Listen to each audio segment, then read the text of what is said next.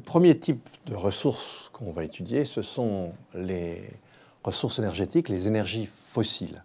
Alors les énergies fossiles, c'est un peu plus de 80, presque 82% de l'énergie qu'on consomme chaque année.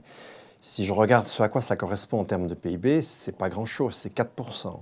Mais sans ces 4% de PIB, ce sont pratiquement toutes les activités économiques qui s'arrêtent.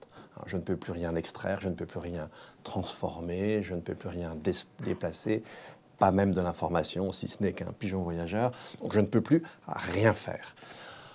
Or, les ressources fossiles, je viens de le dire, c'est la quasi-totalité de nos ressources énergétiques. Hein. Vous pouvez y ajouter sinon l'hydraulique, bien sûr, le nucléaire en petite part, la biomasse, notamment la biomasse forestière, et les renouvelables, l'éolien, le photovoltaïque, mais c'est à peine plus d'un pour cent à l'échelle mondiale pour le, pour le moment. Donc ça, c'est vraiment le facteur clé de nos activités énergétiques. Or, s'il y a au moins une certitude, c'est que ces énergies fossiles sont en quantité finie. Vous avez sous les yeux un, un schéma qui vous montre la courbe d'augmentation, de découverte des gisements, jusque pour le, pétrole en verre, jusque vers le début des années 60. Ensuite, ça redescend irrémédiablement. Vous avez après le, gaz, il y a un décalage d'une quinzaine d'années, vous n'avez pas ici de charbon. Mais en revanche, ce que vous pouvez constater, c'est que les découvertes de pétrole et de gaz diminuent de façon continue, alors que la consommation, au contraire, elle, ne cesse d'augmenter. Et encore, ce schéma s'arrête en 2000. Avant 2000, on était à peu près à un taux d'augmentation de la consommation annuelle hein, d'énergie de 2%. On est à plus de 3% Alors ce qu'il faut bien comprendre, c'est que ces, énergies fossiles, on va les chercher dans le sol, c'est le, résultat en quelque sorte du travail antérieur de, la biosphère, hein. c'est de la matière organique transformée, la transformation a mis euh, des dizaines euh, de, de millions d'années. Or, ces ressources sont finies. Pour bien comprendre cette finitude, il ne faut pas que vous la compreniez comme une espèce de mur contre lequel on viendrait à un moment donné se heurter. Ça ne marche pas comme ça.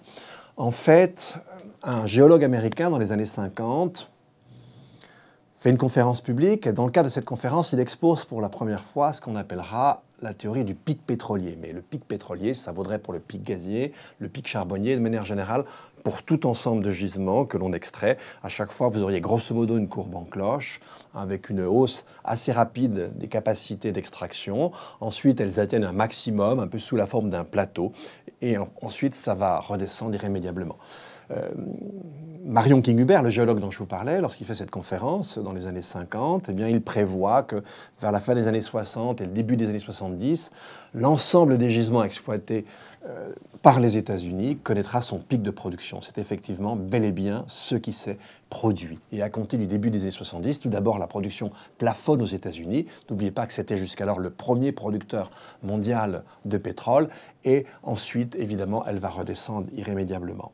Alors ça, c'est vraiment le premier facteur à bien comprendre, c'est qu'on a une dotation finie, mais on ne pourra pas exploiter la totalité de cette dotation finie.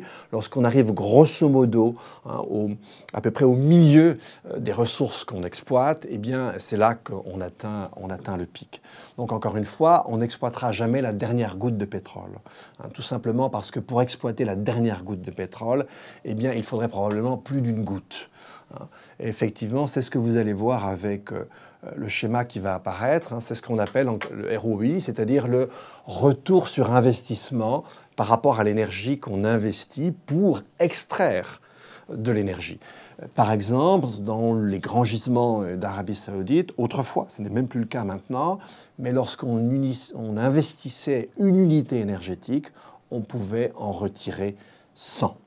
Aujourd'hui, en moyenne, on est plutôt entre d'une 1 à 30 à 1 à 10 pour ce qu'on appelle le pétrole conventionnel. Alors, je vous rappelle, énergie fossile, vous avez du pétrole, vous avez du gaz, vous avez du charbon. Euh, ce qu'il faut bien comprendre, c'est maintenant je vais parler du pétrole pour bien vous faire comprendre une distinction, celle entre les fossiles conventionnels et non conventionnels. On va pendant quelques instants ne parler euh, que du pétrole.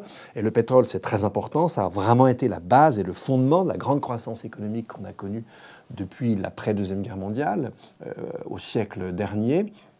On avait une énergie qui est devenue de moins en moins chère, abondante, facilement transportable, facilement transformable. Sans cette exploitation du pétrole au XXe siècle, on n'aurait pas connu la croissance économique qu'on a connue au XXe siècle. Alors, ce qu'il faut bien comprendre, eh bien, euh, c'est que lorsqu'on arrive à peu près vers la moitié, on pense qu'on avait entre 2000 et 3000 milliards de barils de pétrole au monde. On en a probablement déjà, enfin on a, c'est sûr, déjà exploité pratiquement 1300 et on est probablement plus près des 2000 hein, gigabarils, des 2000 milliards de barils que des 3000. On a donc probablement même déjà excédé la moitié de la consommation. Or, on ne pourra pas tout consommer pour la raison que je viens de vous indiquer, parce que pour extraire, il faut de l'énergie. Or, justement, c'est ça qui est très important, quand on passe du côté des pétroles non conventionnels. Par exemple, les huiles de schiste, par exemple, les sables bitumineux du Canada en Alberta, par exemple, les huiles lourdes du Venezuela, par exemple, eh bien, le offshore profond qu'on doit aller chercher à plusieurs kilomètres sous le niveau de la mer. Eh bien, quand on a affaire à ce type d'énergie, le, le fameux taux de retour sur investissement énergétique, il change très notablement. Hein, lorsqu'on exploite par exemple un baril hein, de pétrole avec les sables bitumineux du Canada, eh bien quand on investit une unité, on en retire de 4 à 6. Je vous rappelle que autrefois, par exemple pour Gabar en Arabie Saoudite, on en investissait une et on en retirait 100. Donc vous imaginez bien qu'à partir de ce moment-là, cela a d'ailleurs beaucoup de conséquences. La première, eh bien, c'est que plus on va racler, et on a commencé à racler un peu partout, plus il va falloir investir de l'énergie pour en rapporter, jusqu'à un moment où ça deviendra absurde, euh, comme je vous l'ai indiqué. Et puis cela a aussi une autre conséquence, c'est-à-dire que quand on commence à racler les fonds, hein, les fonds en termes de pétrole, les fonds en termes de gaz, euh, dans peut-être une trentaine d'années, probablement on commencera à dépasser le pic pour le charbon, il faudra là aussi aller racler des fonds, et eh bien à chaque fois, euh, chaque énergie consommée par le, le consommateur final impliquera des émissions de CO2 plus importantes, puisqu'il aura fallu plus plus d'énergie pour mettre à disposition du consommateur celle qu'on consommera. Donc on voit bien qu'encore une fois, et ça c'est bien ce qu'il faut que vous compreniez, on ne consommera jamais la dernière goutte de pétrole. Plus on, insiste pour aller chercher, pour aller exploiter les dernières réserves les plus difficiles, eh bien plus on dépense de l'énergie pour ce faire et plus on accroît un autre problème qu'on verra, hein, c'est-à-dire le problème du changement climatique. Donc répétons, en matière de fossiles, on a vraiment ce, sans quoi notre économie ne fonctionnerait pas. Eh bien, cette espèce de dotation, aujourd'hui, on a probablement exploité pour le, les pétroles, c'est sûr, plus de la moitié. On est très proche du pic pour le gaz. Dans une trentaine d'années, on, une, s'approchera du pic pour le charbon, avec un coût énergétique de plus en plus élevé. C'est pour nous un immense défi.